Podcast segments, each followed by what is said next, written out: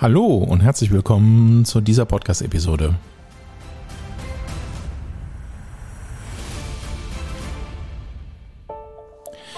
So, heute geht es quasi um die Blaupause. Die Blaupause, wie ich quasi mit 6000 Euro Werbeansatz meine ersten knapp 100.000 Euro Monatsumsatz gemacht habe. Die Blaupause soll dir jetzt dabei helfen, im deinen Engpass quasi zu identifizieren und einen Impuls und einen Handlungshinweis zu bekommen, wie du dieses Problem angehen kannst. Diese Podcast-Episode hat nichts damit zu tun, die Variante schnell und hektisch reich werden ne? ähm, oder Kunden auf Knopfdruck. Ähm, bitte, ich distanziere mich absolut davon. Ich halte nichts davon. Ähm, mich, mich kotzt es an. Und ich sage jetzt mal so, ähm, um, um wirklich hier authentisch zu sein, unser Handwerksmeister von nebenan, ja, mit seinem Gesellen und einem Azubi, der muss fünfstellig im Monat machen, weil sonst kann er seine Leute nicht bezahlen, ja. Und äh, der hat gerade äh, hartes Brot- und Buttergeschäft, ja, sage ich jetzt mal ganz bewusst so. Deswegen, ähm, warum ich diesem, warum ich diese Podcast-Episode mache, ist, weil ich immer wieder ähm, in, in den vergangenen Jahren immer wieder Punkte gesehen haben, die nicht ideal waren ähm, und die dafür gesorgt haben, dass die, dass die, dass die Gründer, dass die Unternehmer ähm, letztendlich mit ihrem Business im, im Digitalmarketing gescheitert sind. Entweder haben sie zu, äh, Geld ausgegeben in Werbeanzeigen, die nicht funktioniert haben. Sie haben Geld bei Agenturen gelassen äh, und haben kein Ergebnis gehabt. So, und die haben x Anläufe versucht und sind natürlich auch der, der Meinung, ähm, äh, da draußen ist auch, äh, das ist schwer oder es funktioniert nicht oder mein Business funktioniert nicht. Es ist manchmal echt absolutes Blödsinn. Und ähm, ich möchte hier mit der Blaupause dir wirklich so eine 1 zu 1 Anleitung an die Hand geben, die ich quasi umgesetzt habe. Und ähm, natürlich auch die Learnings daraus. Und warum steht es mir frei, dir das zu sagen? Weil ich genau an demselben Punkt war. Das heißt, in einem mein, meines Businesses hatte ich eine verdammte Herzrhythmusstörung. Ne? Also es kamen Anfragen rein, dann mal wieder nicht. Anfragen rein, mal wieder nicht. Anfragen wieder rein, mal wieder nicht. Und diese Herzrhythmusstörung hat eigentlich dafür gesorgt, dass der Umsatz nicht wirklich gut planbar war. Und das hat mich natürlich über Jahre, habe ich verschiedene Strategien, verschiedene Vermarktungsstrategien, verschiedene Kanäle ausprobiert. Und dann bin ich quasi, habe ich mir Mentoren geholt, weil auch paar Sachen nicht funktioniert haben bei mir. Und das hat echt paar Jahre gedauert. Und dann habe ich einen Mentor getroffen, der mir eine, eine ganz klar, glasklare Strategie rübergegeben hat und die habe ich umgesetzt. Und sie war so haarsträubend, dass ich mir gedacht habe, ähm, okay, ich hatte die, ich hatte Muffensausen, weil ich wusste, es ging um die Wurst und ich wusste, ähm, vielleicht hörst du auf den, weil der ist weiter als alle anderen, aber ob das wirklich funktioniert, die Zweifel waren echt richtig groß da und die haben mich angeschrien. Am Ende muss ich sagen, ich bin um ein Vielfaches belohnt worden, dass ich durch dieses Tal der Tränen gegangen bin. Und äh, das möchte ich dir heute hier quasi in einem ähm, Schritteplan mitgeben. Und das sind insgesamt sind es fünf Schritte, die zu tun sind. Und äh, die würde ich mit dir gerne jetzt heute mal durchgehen. Die Podcast-Episode ist aufgebaut in Kapitel. Ähm, wie gesagt, die einzelnen fünf Kapitel, die sind noch markiert, so kannst du immer reinspringen und ich wünsche dir nun viel Spaß dabei.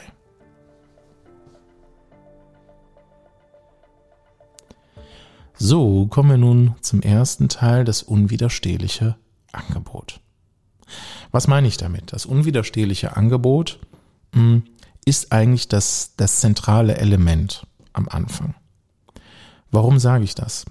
Wenn du Lead-Generierung schaffst und Anfragen reinkommen und, und, und äh, Menschen täglich sich dafür interessieren und bei dir anfragen und Angebote anfragen oder eine Beratung anfragen ähm, und du hast aber ein Angebot, was jeder andere hat, ein Angebot, was nicht wirklich großartig überzeugt oder wo Fragen oder Probleme drin sind, ähm, dann hast du eine schlechte Kaufquote. Und dann nützt dir es alles nichts.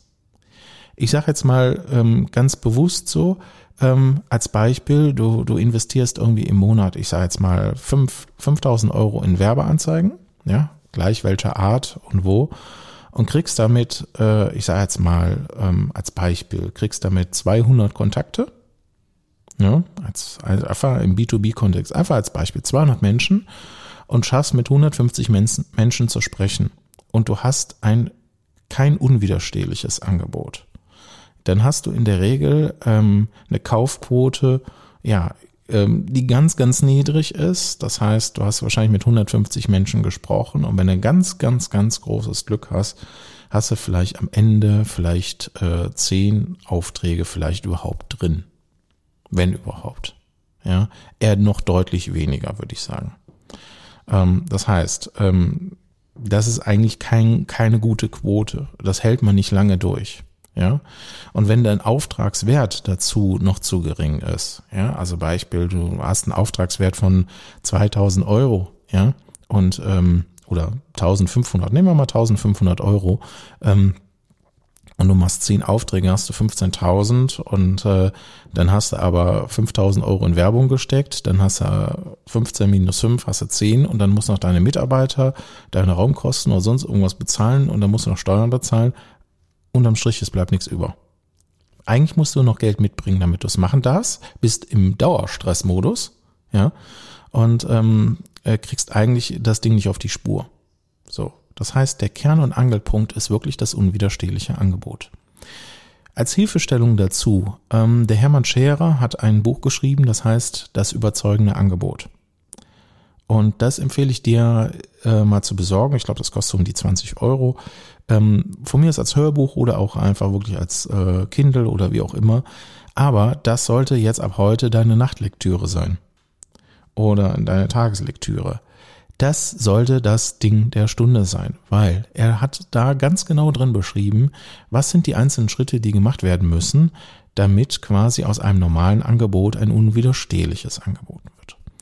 Und ich gebe dir mal ein kurzes Beispiel dazu mit, ähm, damit du das äh, vielleicht ein bisschen adaptieren kannst. Stell dir vor, ähm, du brauchst eine neue Webseite. Und ähm, du gehst jetzt zu einer Webbude hin und suchst im Netz und findest, ich sag mal, eine Preisrange von 3000 bis 5000 Euro für eine neue Webseite. Jetzt weißt du heute, okay, meine Webseite muss auf Smartphones gut dargestellt werden, also die soll responsive sein. Meine Webseite soll nicht nur Kontaktformular haben, sondern vielleicht irgendwas, wo die Leute runterladen können oder da noch irgendwas bestellen können. Die Webseite ähm, soll wirklich meine, meine, mein Produkt, meine Dienstleistungen ideal darstellen und sie soll natürlich, wenn die Webseite da ist, natürlich in den Suchmaschinen ganz oben gelistet sein. So, und wenn du mit der Anforderung da rumgehst, äh, dann findest du da draußen viele hunderte von Agenturen, die sagen, ja, wir sind die größten, besten, wir können das. So. Ähm, ja, das Angebot ist vergleichbar. Also wirst du dir fünf Angebote oder drei Angebote reinholen, wo von denen, wo du das Gefühl hast, und dann wird der billigste den Zuschlag kriegen. Seien wir doch mal ehrlich. Weil du weißt im Hintergrund eigentlich schon, ähm, ich muss eigentlich noch dafür sorgen, dass da Besucher drauf kommen teilsweise von Google kommen vielleicht paar, aber ich muss ja irgendwann noch Werbeanzeigen schalten. Vielleicht ist das in deinem Kopf. Ja, und du weißt, oh, so richtig toll ist es nicht, aber du weißt, du brauchst es ein bisschen und ähm, ja. Ein unwiderstehliches Angebot einer solchen Werbeagentur wäre zum Beispiel folgendes. Du kommst zu denen hin und die sagen, pass auf, wir haben eine Tiefenprüfung bei dir gemacht und ähm, haben herausgefunden, dass bei dir kein Storytelling herrscht dass du keine Positionierung wirklich erarbeitet hast, dass ein Branding bei dir fehlt. Ähm, wir haben gesehen, du hast keine Werbeanzeigen geschaltet. Äh, wir sehen, wir haben x Mitbewerber, die haben aber ähm, einen anderen, ähm, im Prinzip alle haben das gleiche Verkaufsversprechen oder gleichen ähm, ähm, Besonderheit, aber du hast das irgendwie bei dir nicht rausgearbeitet. Wenn wir jetzt für dich eine Webseite bauen, würde sie letztendlich in der, in der Vergleichbarkeit untergehen und würde nicht dafür sorgen, dass du mehr Geschäft machst. Wir hätten folgenden Vorschlag. Wir machen mit dir einen Workshop, ähm, und erarbeiten mit dir quasi deine Positionierung. Dazu zählt das Storytelling, ähm, das Branding, äh, Farben, Bildsprachen, äh, Schriftarten, die Textabläufe, äh, entwickeln mit dir deinen Wunschzielkunden und bauen das Angebot so auf, dass dein Wunschzielkunde das Gefühl hat, hier bin ich richtig, endlich fühle ich mich richtig verstanden.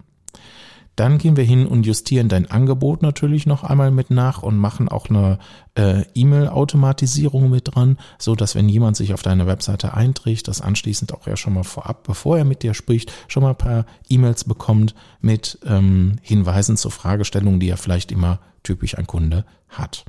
Dann gehen wir hin und äh, vermarkten deine Webseite, wenn sie fertig ist ähm, und bauen dafür den Traffic auf. Und äh, wir gehen hin und machen drei Monate lang ähm, die Vermarktung und justieren die Kampagne nach und auch justieren auch die Webseiten nach. So, und äh, wir garantieren die durch deinen, durch deinen Werbeeinsatz, den wir jetzt noch rausrechnen müssen, wissen wir, dass so und so viel Ergebnis, also so und so viel Anfragen am Ende dabei rauskommen, wenn wir genau diese Methodik machen, wie wir die vorschlagen. Und dann würden bei dir jetzt im ersten Moment die Alarmglocken klingeln und sagen, okay, das hat er recht, eigentlich ist es das, was ich will, aber es klingt danach, das wird ziemlich teuer. So, und dann sagen, sagt, fragst du nach dem Preis und dann sagen die, ja, unsere Dienstleistung kostet ähm, als Beispiel 10.000 Euro. Und dann wirst du sagen, okay, alle anderen nehmen drei oder fünf und wieso nehmen die jetzt zehn? Boah, das ist ja deutlich teuer. Aber gut, die machen auch wesentlich mehr. Aber du bist doch innerlich am Schwanken. So, und dann sagen die, pass auf, wir wissen ja, dass es äh, für dich verständlich ist, weil du vielleicht auch negative Erfahrungen gemacht hast. Pass auf, wir würden uns den ganzen Auftrag vielleicht sogar noch ähm, digital fördern lassen mit 50 Prozent. Und damit da kein Risiko ist, gehen wir als erstes hin und stellen erstmal so einen Förderantrag und gucken, ob der genehmigt wird. Wäre das in deinem Sinne? So, was passiert? Du merkst gerade, okay, da gibt es also die Möglichkeiten, das Ganze sich subventionieren zu lassen. Ähm, das heißt, die machen ein 10.000 Euro Angebot, kostet mich am Ende 5. Ja, aus eigenen Mitteln und fünf werden bezuschusst. Die machen eine ganz andere Herangehensweise dabei und garantieren mir noch, dass ich einen Erfolg anschließend habe. So, und ob ich jetzt 5000 Euro in der Bude ausgebe oder 5000 Euro in der anderen Bude ausgebe, dann gebe ich doch lieber 5000 da aus, die eher geprüft sind, wo ich weiß, die äh, haben anscheinend Prozesse, dass es funktioniert. Und die beschäftigen sich mit Themen, die mir zwar schwer fallen, aber ich weiß, dass die notwendig sind, weil sie es mir vernünftig und authentisch beschrieben haben. Das meine ich mit einem unwiderstehlichen Angebot. Das kann natürlich bei dir individuell komplett anders sein. Also wie gesagt, hol dir das Buch vom Hermann Scherer, äh, das überzeugende Angebot. Den Link dazu packe ich dir in den Show Notes. Und nein, das ist kein Affiliate-Link, also ich verdiene nichts dran. Äh, äh, klick da drauf, hol dir das Buch, lad dir das runter ähm, bei Amazon und ähm, besorgst dir es und studier es bitte durch. Und ähm, es ist wirklich das elementare Element. Du musst ein Angebot haben, äh, was die Leute dir aus den Finger reißen. Ja, wenn sie einmal verstanden haben, was für sie drin ist. Ja, das ist, das ist das zentrale Element, was nützt halt nichts. Ähm, du kannst halt durch den Angebot, kannst natürlich auch, de, auch mit den Preisen auch ein bisschen spielen und kannst natürlich durch so eine Positionierung natürlich auch die Preise auch deutlich anheben. Ja, und ähm, bist immer noch deutlich günstiger als die Konkurrenz, äh, beziehungsweise vielleicht gleichwertig, hast aber einen anderen, anderen, eine andere Durchschlagskraft. Ja, das ist halt ein ganz, ganz wichtiges Element. Also das ist wirklich der erste Schritt. Ähm, entwickle für dich ein unwiderstehliches Angebot. Okay. Kommen wir nun zum zweiten Thema. Die eigene Positionierung erarbeiten. Was meine ich damit? Ähm, es gibt vom Peter Savchenko 30 Minuten zur Positionierung. Peter Savchenko ist in meinen Augen einer der absolut wenigsten äh, Trainer und äh, Berater da draußen, die wirklich äh, Positionierung leben und das auch wirklich beraten. Und ähm, die Kunden, die ich erlebt habe, die bei ihm in der Beratung waren und anschließend zum Beispiel bei uns waren, ähm, habe ich gemerkt, dass die ähm, eine absolute Klarheit hatten und wussten, was sie tun mussten. Ja. Also da geht auch in dieser Folge auch äh, mein Dank an Hermann Scher und halt an Peter Savchenko, weil ähm, die zwei können ihr Handwerk wirklich richtig gut. Prima. So, also der hat ein Buch geschrieben. Äh, das eine heißt Rasierte Stachelbeeren, das andere heißt 30 äh, Minuten zur Positionierung. Äh, kostet um, glaube ich, um die 12 Euro und das andere, glaube ich, um die 20 Euro. Ist egal, ist auf jeden Fall eine sehr, sehr gute Investition, ähm, weil letztendlich beschreibt ihr die Prozesse.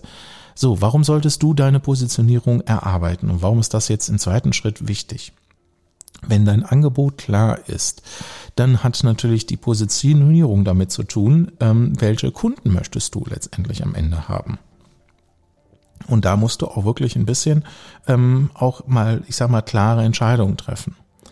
Ja, ähm, das heißt, ähm, die Positionierung ist letztendlich ähm, in der Regel schon, hast du eigentlich schon eine leichte Positionierung, die du schon unbewusst lebst, aber sie ist nach außen nicht sichtbar. Was meine ich damit? Ähm, du fällst ja nicht morgens aus dem Bett und hast plötzlich, äh, äh, sagst du, ich mache heute dieses Business und äh, alles steht fertig, fix und fertig da. Ja? Und du machst nur mal die Tür auf und die Kunden kommen rein. Sondern es hat sich ja irgendwas bei dir entwickelt, irgendwas ist passiert, irgendein Impuls kam von außen, dass du gesagt hast, okay, ich mache dieses Geschäft. Und dann hast du wahrscheinlich auch ein paar Jahre gebraucht, um das aufzubauen. Und ähm, das heißt, in der Positionierungsarbeit geht es um das Thema ähm, Storytelling. Es geht um ähm, das Thema, den richtigen Kunden anzusprechen und letztendlich eine Position zu beziehen dafür und dagegen. Ich gehe mal auf die einzelnen Punkte ein. Storytelling, was meine ich damit? Du hast ja, ähm, ich nenne es jetzt mal eine Gründerstory oder eine Story ähm, von, von dir. Warum bist du angetreten?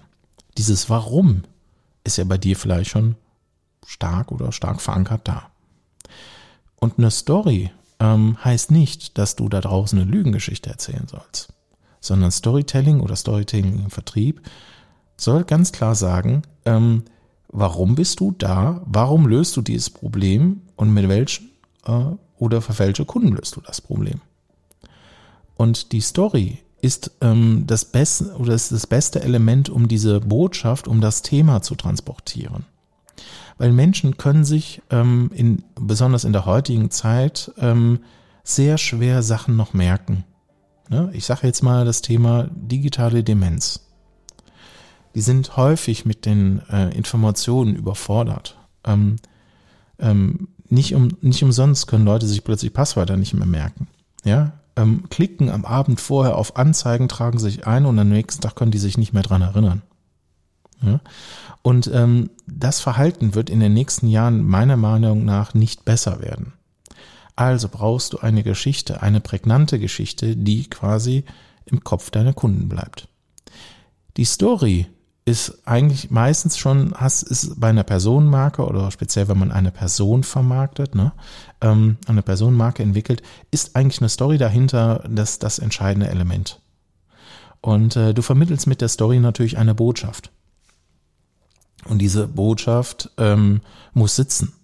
Ja, ich nenne mal ein, ein, ein, ein, ein, Beispiel, ähm, das, das kannst du nachprüfen. Ähm, eine Story am Beispiel von der Rosamunde Pilcher. Die Filme laufen immer nach demselben Storyboard ab. Das heißt, ähm, um da mal ein bisschen kurz einzusteigen, ähm, die Frau kommt von der Stadt aufs Land, trifft ihre Jugendliebe, ist gewittert, sie landen in der Scheune, äh, verlieben sich ineinander, am nächsten Tag können die sich nicht in die Augen sehen, Plötzlich kommt der Ex-Freund oder noch Mann, kommt aus der Stadt mit dem Porsche rasant aufs Land gefahren, macht einen riesen Tamtam. Äh, äh, es gibt eine, äh, der macht irgendwas Böses, äh, die Polizei kommt, verhaftet ihn und ähm, die Frau heiratet ihre Jugendliebe. So, und die Akteure und die Umgebung sind immer anders, aber das Grundstoryboard ist immer das gleiche. Und deswegen, das ähm, als Beispiel genommen, ist quasi bei dir, ähm, muss eine Story entwickelt werden. Der einfachste Weg ist ein Interviewformat. Ähm, das machen wir zum Beispiel auch. Ähm, du kannst natürlich auch dann Checklisten oder Anleitungen nehmen. Was wir dafür benutzen, ist die sogenannte Heldenreise. Die Heldenreise ist ein Elementeplan, ähm, aus, aus fünf Teilbereichen mit jeweils drei Unterbereichen. Das sind also 15 Elemente. Und diese Heldenreise quasi richtig zusammengesetzt in der richtigen Reihenfolge ergibt quasi deine, deine Hauptstory, deine Core-Story, wie wir sie so nennen. Und äh, die kannst du halt wunderbar in den Vertriebsgesprächen nutzen. Die kannst du wunderbar auf deiner Webseite einsetzen. Die kannst du wunderbar in Begrüßungsvideos einsetzen. Die kannst du wunderbar in deinen E-Mails einsetzen. Die Core Story ist eine Story, die quasi dich identifiziert. Ähm, die letztendlich bei den Leuten Bilder im Kopf erzeugen. Und diese Core Story ist zum Beispiel ähm, ähm, ganz, ganz elementar, weil wenn ich die auf einer Landingpage packe und eine Anzeige dazu schalte und Traffic drauf schalte, dann haben die Menschen am anderen Ende einen, Schmerz oder eine Herausforderung, suchen was, finden die Anzeige, klicken drauf und dann haben die eine Erwartungskonformität. Sie erwarten, dass ich jetzt dahinter ein, ein, ein, gutes Angebot finde. Und wenn sie, wenn man, du weißt, du guckst dir Google-Ergebnisse an und dahinter ist meistens nicht das, was du suchst. Ne? Das kennst du ja. Und jetzt kommt aber einer, der ganz klar aufzeigt, guck mal, du hast die Herausforderung, das ist die Lösung, guck mal, das haben wir so und so gemacht. Ähm, guck mal, hier sind unsere Kunden, die haben diesen die Prozessschritte abgelaufen, sind mit dem Ergebnis raus. Und guck mal, äh, wenn du dich bei uns heute meldest, ist dann die, die äh, Schritte als nächstes, die passieren im Hintergrund und dann können wir zusammenarbeiten. Wenn du dafür sorgst, dass auf deiner, auf deiner Webseite oder auf deiner Landingpage Klarheit herrscht über den Prozess, und das Ganze mit einer Story verknüpft, bleibt das den Leuten im, im Kopf. Ganz entscheidend, das merkst du auch im Vertrieb. Weil die Leute, wenn du die am Telefon hast, sagen dir plötzlich, boah, ich habe das endlich richtig klar verstanden. Oder sie waren das doch der mit dem so und so. Ja, es bleibt bei den Leuten im Kopf. Und das ist entscheidend. Das ist für dich ein wunderbarer Aufhänger und eine wunderbare Vorbereitung dazu. Deswegen ist ähm, äh, Storytelling wirklich da ein, ein entscheidender Faktor. Es gibt mehrere Bücher dazu. Die Best Practice, ähm, ich habe sie alle, also ich habe alle Bücher mir besorgt, ich habe sie alle durchgearbeitet und ich kann dir sagen, die Best Practices dazu ist eigentlich die sogenannte Heldenreise, die fünf Elemente und darunter die drei Unterelemente. Und äh, wenn du mehr darüber zu erfahren willst, äh, packe ich einmal die Links hier unten in der Episode mit rein. Dann kannst du das angucken und dann gibt es dann Beispiele dazu und auch Checklisten zum Ausfüllen. Ja, aber die Core Story, ähm, die Abkürzung dazu wäre zum Beispiel ein Interview zu führen mit dem Peter Lachs. Ähm, das ist ein äh, Kollege von uns, der mit uns zusammen diese Plattform hier betreibt, einer der Mitgründer und äh, der Peter Lachs macht seit 20 Jahren Pressearbeit und natürlich, um die richtigen Informationen als äh, Journalist rauszukriegen, muss er natürlich Interviews führen. Und ich kann ja sagen, äh, wenn wir Positionierungsarbeit machen, ähm, in den Vorbereitungen zu unseren Aufträgen, ist es so, dass wir manchmal Leute haben, die erstmal gar nichts sagen und die müssen wir so nach und nach, ich sage jetzt mal, die Nuss knacken. Ja, und dann haben wir Menschen, die kriegen Heulkrämpfe in den Interviews. Und das ist nicht um, um, um das Böse zu nennen, sondern es ist sehr, sehr erfrischend. Und da, da werden Geschichten erzählt, alter Falter, da laufen die besten Geschichten ab. Und ich kann dir sagen, wenn ein Interview durchgeführt wird, ich bin der Erste, der sich die anhört, weil ich finde das unheimlich spannend, die Geschichten, die die Menschen zu erzählen haben. Und ähm, das gibt jedes Mal eine absolute Gänsehaut. Ja, diese Geschichten ähm, sich wirklich anzutun und ähm, die wirklich zu hören und dann weißt du, wofür die angetreten sind, was, was deren Wendepunkte waren, ähm, warum die das heute machen, was sie machen und was, wo deren Leidenschaft ist und äh, wofür die brennen und das, das, das, das Feuer quasi von denen spürst du dann und dann ähm, hast du auch eine viel, viel bessere Basis in der Positionierung, weil du dann natürlich durch die Positionierungsarbeit in den letzten Teil kommst, nämlich äh, rauszufinden, wie dein Kunde tickt. Und ähm, wer ist mein Kunde und wie tickt mein Kunde? Ähm, das ist Teil der Positionierung unter anderem. Und das ist aber ein ganz, ganz wichtiger Teil, weil wenn man Werbeanzeigen schaltet, muss man natürlich die an die richtigen Leute ausspielen. Ja? Also es nützt nicht nur die richtige Botschaft zu haben, ähm, sondern auch die richtige Kernaussage, sondern letztendlich auch die richtigen Menschen anzusprechen. Wir haben typisch so, so Themen, wo Menschen zu uns kommen und sagen, ja, äh, ich will alle Unternehmer ansprechen in Deutschland. Hm, okay. Ähm, und dann sage ich immer, das funktioniert nicht. Und dann sagen die, ja doch, es gibt da draußen so und so viele äh, Hunderttausende von selbstständigen Freiberuflern, Unternehmern. Die will ich alle ansprechen, die brauchen das Produkt. Äh, nö, das funktioniert nicht. Und ähm, oder nach dem Motto, ja, wir wollen alle Leute in der Medizinbranche ansprechen. Hm, okay, nee, funktioniert auch nicht. Das heißt, ähm, der Kunden, äh, wir einige nennen eine Fachsprache Kundenavatar, aber der Kundenavatar, der muss halt geschliffen werden. Das heißt, was ist ein Kundenavatar?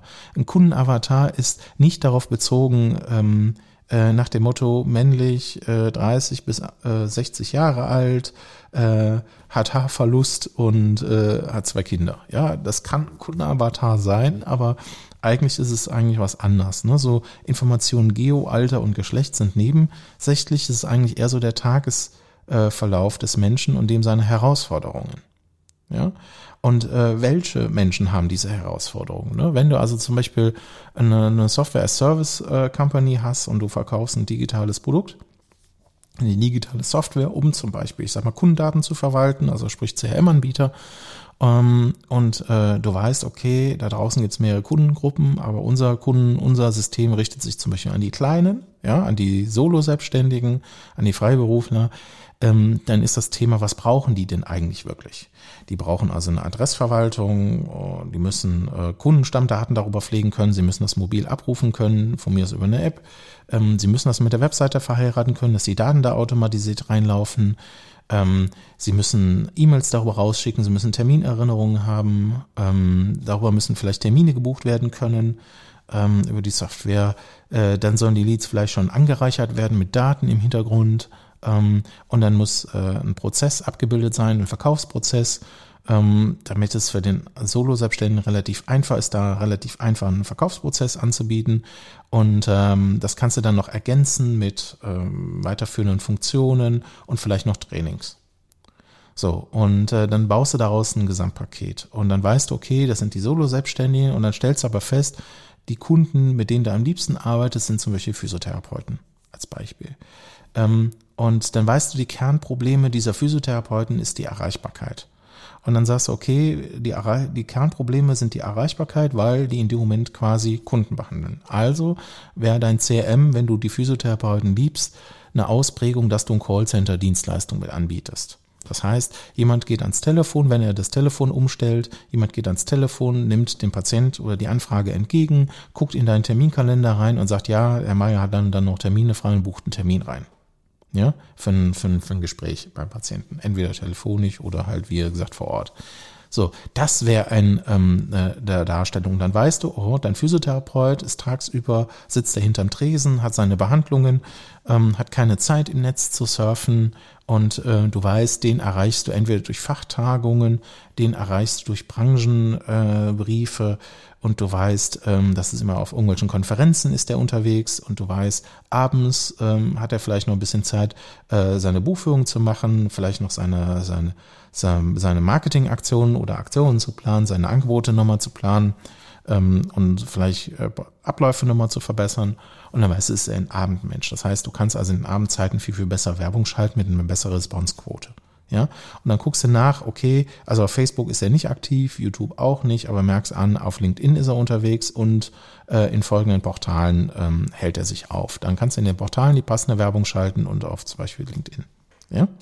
So, und äh, das meine ich damit. Das muss, also du musst rausfinden, wo hält sich dein Kunde auf und wie sieht sein Tagesablauf aus. Und danach kriegst du im Prinzip das ideale Marketing und die richtige Positionierung in Verbindung mit aufgebaut. Wenn du das nicht machst, ähm, sind all deine Maßnahmen verpuffen die. Weil dann passiert nämlich genau das, du verbrennst Geld in Anzeigen und die nichts die nichts bringen. Du baust äh, Landingpages auf mit Anzeigen und du hast kein Ergebnis. Ja, und ähm, deswegen müssen halt, der erste Punkt ist wirklich gesagt, das unwiderstehliche Angebot. Wenn das steht, die zweite ist halt wirklich die Positionierung. Und die Positionierung setzt sich halt quasi ein Stück weit aus natürlich deinem visuellen Teil, also Farben, Bilderwelten etc. und deiner Kernbotschaften raus und natürlich deinem Storytelling, dein, dein Ablauf auf deinen Seiten und natürlich auch deinen Kundenavatar zusammen. Also sprich, wer ist dein Kunde? Okay? So, das sind die zwei ähm, wichtigsten Elemente und dann kommt eigentlich im Prinzip eigentlich der nächste Schritt. Das ist der Punkt Nummer drei, die Technik.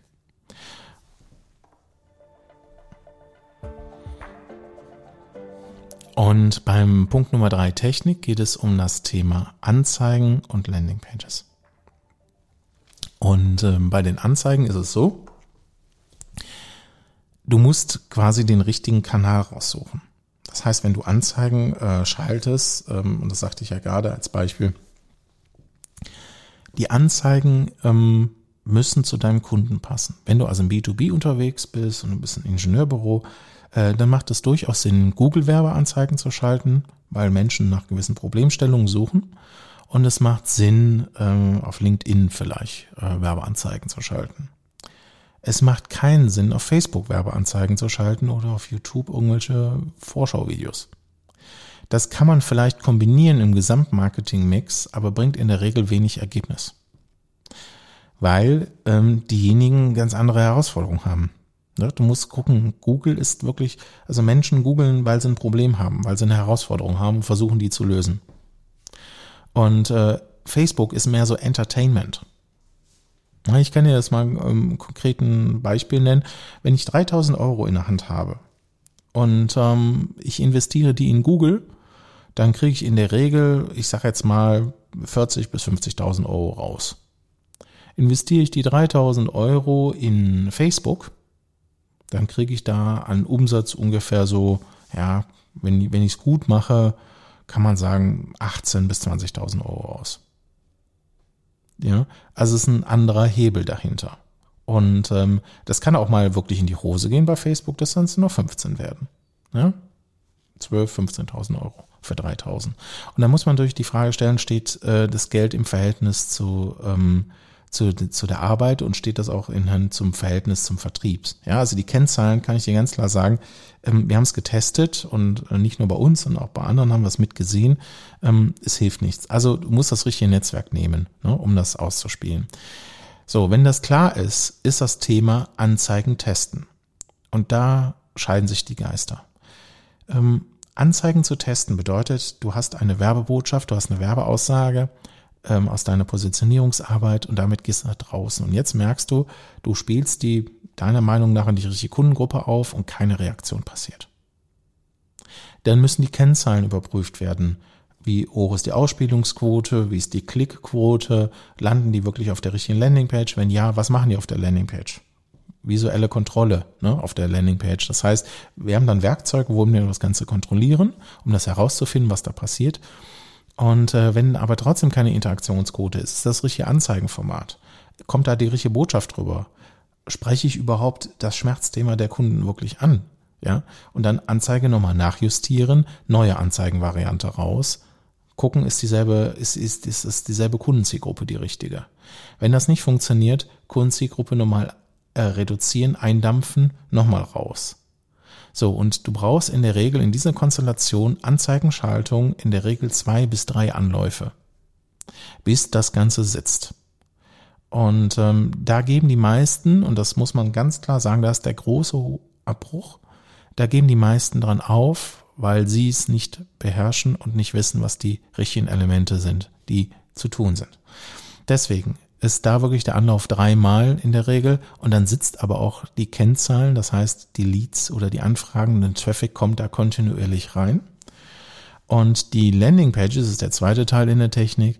Die müssen wirklich äh, mobil optimiert sein, sie müssen schnell geladen werden und sie müssen wirklich die Story abbilden. Ne? Also wirklich die Prozesse ganz klar aufzeigen, den Kunden nutzen, ähm, die, die Testimonials, also Kundenbewertungen, äh, Größe zeigen, Autorität zeigen, ähm, Hilfestellungen geben und die Landingpages müssen einfach, ich sage jetzt mal, das das unwiderstehliche Angebot auch ein Stück weit wirklich ähm, präsentieren, ja, weil sonst sonst sonst geht einer gar nicht drauf ein, ja, und äh, versteht es nicht.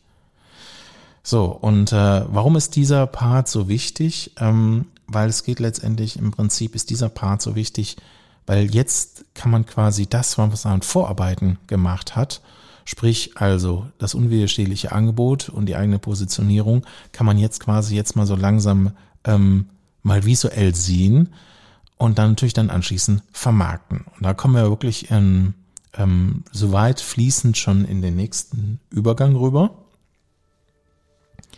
nämlich in den vierten Punkt, die Vermarktung. Und ähm, das ist so ein fließender Übergang zwischen Technik und Vermarktung, weil wenn die Landingpages stehen, wenn die Anzeigen fertig sind, dann hat man natürlich den richtigen Kanal vielleicht schon identifiziert und dann geht es raus. Und dann ist das Erste, was man wirklich macht, ist diese Anzeigen wirklich in die Varianten testen und zu gucken, bis Kennzahlen wirklich da sind und auch belastbare Kennzahlen. Und äh, dann ist wirklich das Wichtigste dabei, die Geduld haben, dass das nicht beim ersten Anlauf funktioniert. Also selbst wir in unserer Tätigkeit muss man ganz klar sagen, wir brauchen auch zwei bis drei Anläufe.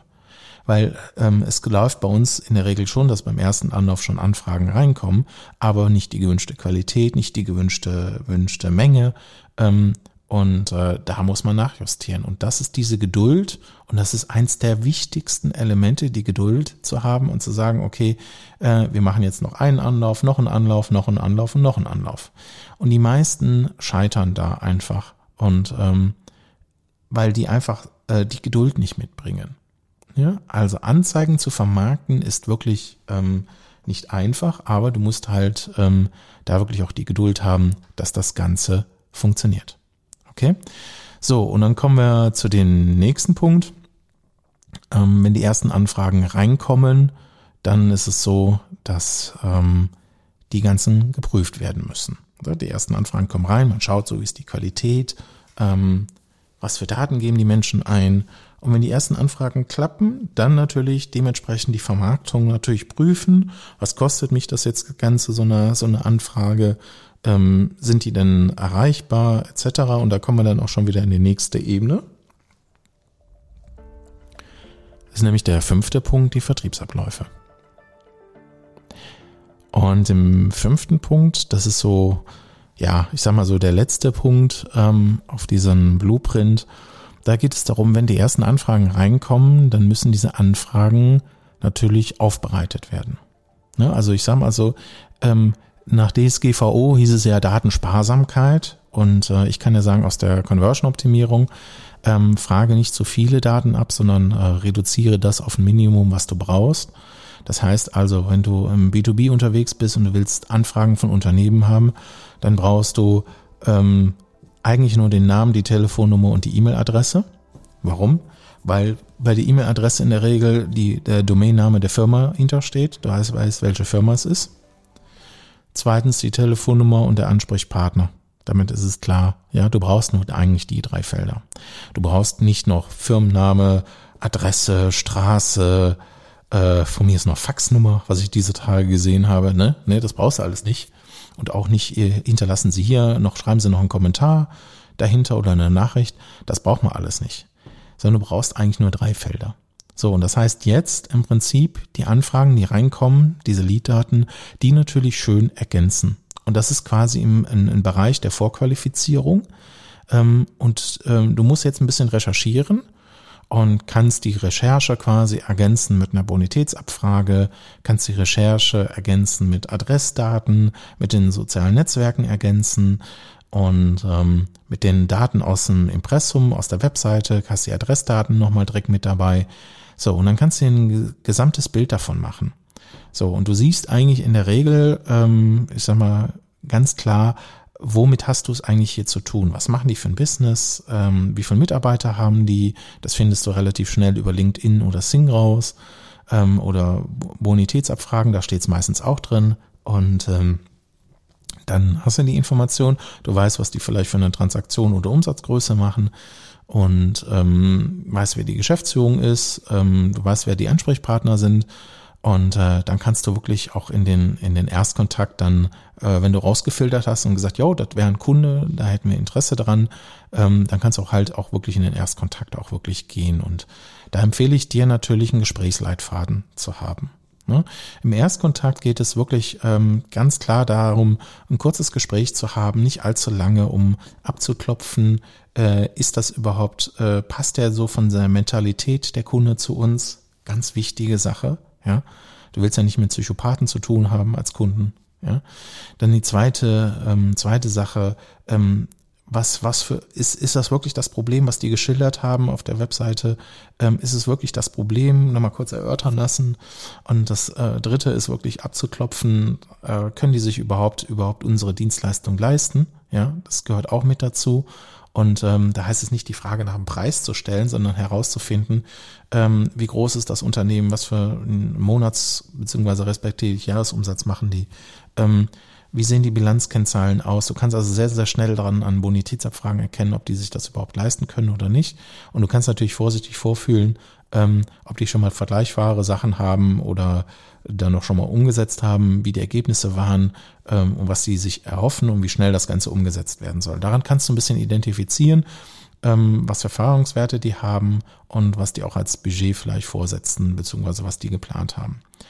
So, und ähm, dann kannst du natürlich dann äh, vielleicht schon ein Verkaufsgespräch führen, aber äh, dann wäre es richtig, eigentlich den Sack zuzumachen und äh, hinzugehen, ähm, im zweiten Kontakt ähm, wirklich mit den Leuten zu sprechen und äh, dann auch den Sack zuzumachen. Ja, also ähm, wirklich rauszufinden, was wollen die wirklich, ähm, das Angebot zu machen, zu präsentieren, ähm, ähm, im zweiten Gespräch wirklich rauszuarbeiten, individuell, was wäre jetzt der, der Maßnahmenkatalog, der Plan, um das umzusetzen und dann auch direkt äh, Sack zu machen und dann auch schriftlich bestätigen.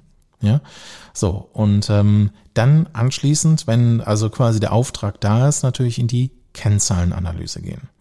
Das heißt, rausfinden, was habe ich für Anzahl an Leads bekommen, wie viele Gespräche habe ich überhaupt geführt, ähm, ähm, was waren denn jetzt die Kosten für den einzelnen Lead oder was waren eigentlich die Kosten für die einzelnen Abschlüsse? So, und dann ist der letzte Teil wirklich Bugfixing. Das heißt also im Prinzip da wirklich lernen, was ist im Vertrieb, was ist da gut oder schlecht gelaufen, wie ist da die Quote jetzt gewesen?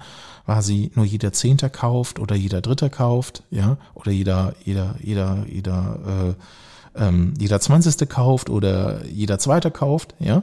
Ähm, das ist so die Frage, die du dir äh, da stellen musst. Und je nachdem, wie die Kennzahlen sind, ist natürlich dann natürlich die Hausaufgabe, im Vertrieb besser zu werden.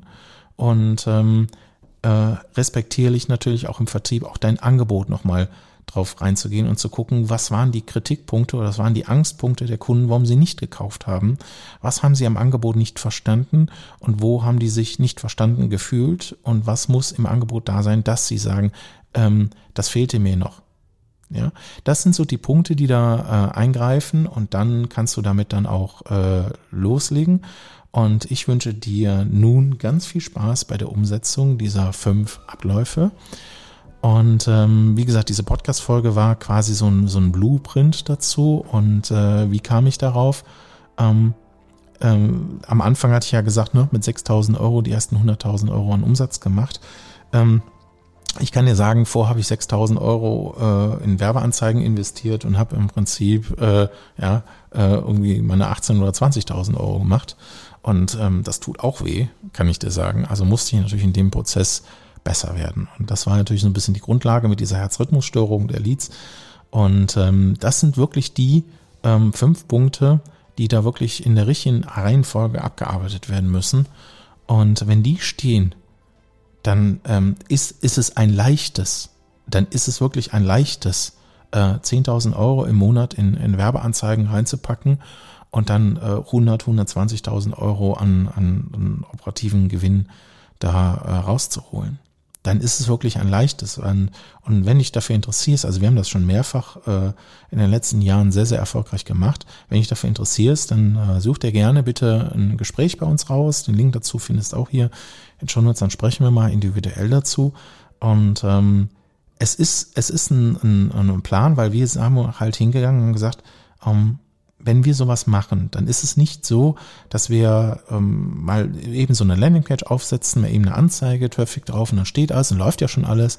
Nein, das ist ein Prozess, der dauert zwischen drei und sechs Monaten Minimum, wie ich schon sagte angangs. Und ähm, da sind halt diese Punkte halt wirklich mit drin. Und ähm, die sorgen auch dafür, dass dann so ein abartiges Wachstum passiert. Und das sind auch nur die Grundlagen dazu. Also die Umsatzmillion, ne, du kannst ja Ne? Wenn du 10.000 im Monat reinsteckst und 100.000 kommen raus, mal zwölf Monate, bist du Umsatzmillionär.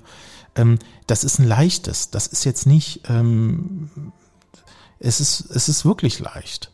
Aber es ist im Prinzip der harte Weg, vorher erstmal das Angebot richtig zu entwickeln, dann die richtige Positionierung zu machen, dann die muss die Technik stehen, dann muss die Vermarktung stehen und dann muss man manchmal nochmal über die Technik und Vermarktung noch eine Ehrenrunde drehen und manchmal auch dreimal und die Geduld haben, dass es nicht direkt beim ersten Mal zündet. Und wenn es dann zündet, dann natürlich auch im Vertrieb Sack zumachen können. Ja, und da sind halt einfach die großen Blocker noch da bei einigen und da kann ich dir wirklich, wirklich nur die Sachen, die ich dir gerade genannt habe, mit ans Herz legen und ähm, in diesen Bereichen wirklich einzeln wirklich spitze werden oder notfalls Leute dafür einsetzen, die halt spitze darin sind. Und äh, dann ist das Thema auch erledigt. Dann bist du da auch durch und dann äh, sind deine, das Thema Lead-Generierung und Digitalisierung des Vertriebs ist damit wirklich ähm, gelöst. Ja, das ist jetzt nur ein Beispiel wirklich genannt, wie es aussehen kann. Ähm, das war das Beispiel, was bei mir funktioniert hat. Und ähm, ich wünsche dir nun viel Spaß mit der Umsetzung dieser Blaupause. Und äh, ich mache einen Screenshot quasi hier von, von unserer Mindmap, die ich quasi jetzt so dir jetzt audiotechnisch vorgelesen habe. Und äh, diese Mindmap findest du mit als dann Link in den Shownotes da rein. Lad sie dir runter, schau sie dir an und ähm, setze für dich einzelne Punkte daraus um. So, nun viel Spaß. Wenn die Folge dir gefallen hat, ähm, gib gerne eine Rückmeldung, wenn du Fragen dazu hast.